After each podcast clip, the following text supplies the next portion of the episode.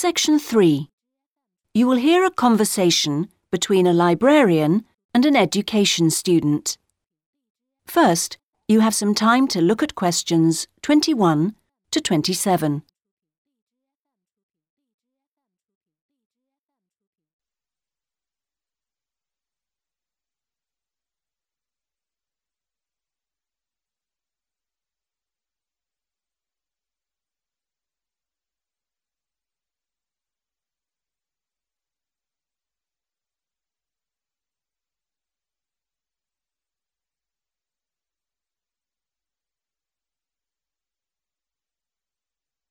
Now listen carefully and answer questions 21 to 27. Good afternoon. Can I help you? Good afternoon. Yes, I've just transferred to the School of Education and I'd like information about joining the library. Well, the School of Education has libraries on two sites, as I'm sure you know. This one here is the Fordham site, and the other is on Castle Road. And is there any difference between the two libraries? Not in terms of their facilities. Access to online databases and the internet is available at both sites, and each site has a range of reference materials on education. Oh, yes, I see. But the Castle Road site has books on the sociology of education and a collection of textbooks and teaching resources covering most of the subjects taught in secondary schools. Ah, right. But I'm training to be a primary teacher, so I need to look at materials for the 5 to 11 age group. Then you've come to the right place. At Fordham, we hold material relating to primary education, as well as special needs. But of course, you'll need to familiarise yourself with both sites to make the most of our resources. You haven't mentioned periodicals. Are they held at both sites? Current issues, yes, but if you want to look at back issues, you'll need to use the CD ROM databases, which are held here at Fordham. I see.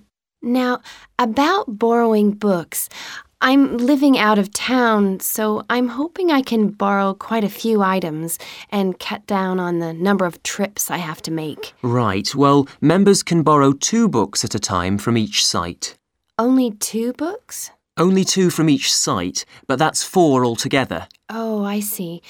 And how long can I hang on to them for? The borrowing period is one month, but of course books can be renewed. You can renew any item a maximum of three times.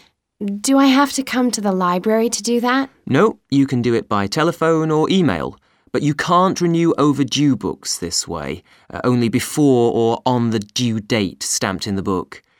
We'll need your full name, your borrower number, and the name of the site library you borrowed the items from. So, theoretically, I can borrow books for up to three months. Is that what you're saying? Yes, provided they're not recalled. Mm, so, what happens then? Well, sometimes an item is requested by another borrower, in which case we'd send you a letter and you'd have to return the book within seven working days. Don't forget we're closed on Sundays. Okay. Before you hear the rest of the conversation, you have some time to look at questions 28 to 30.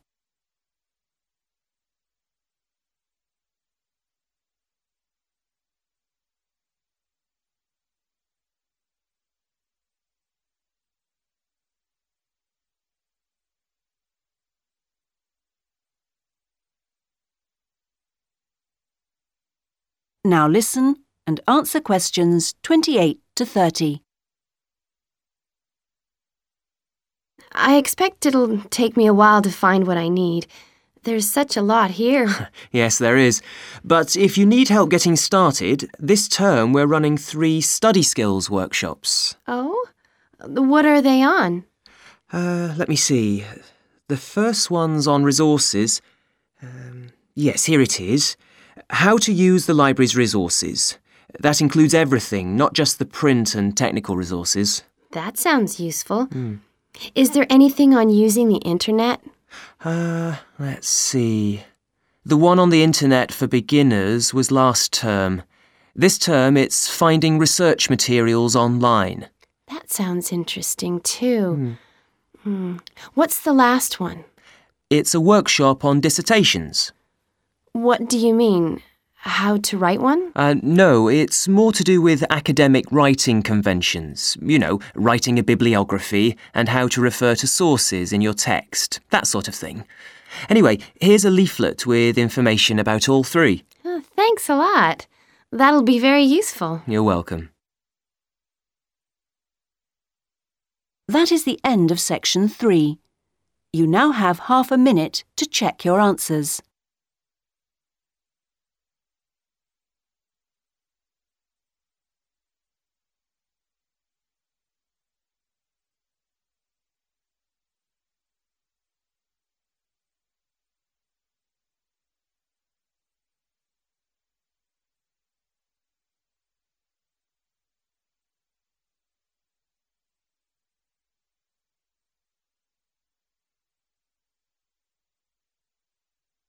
Now turn to section 4.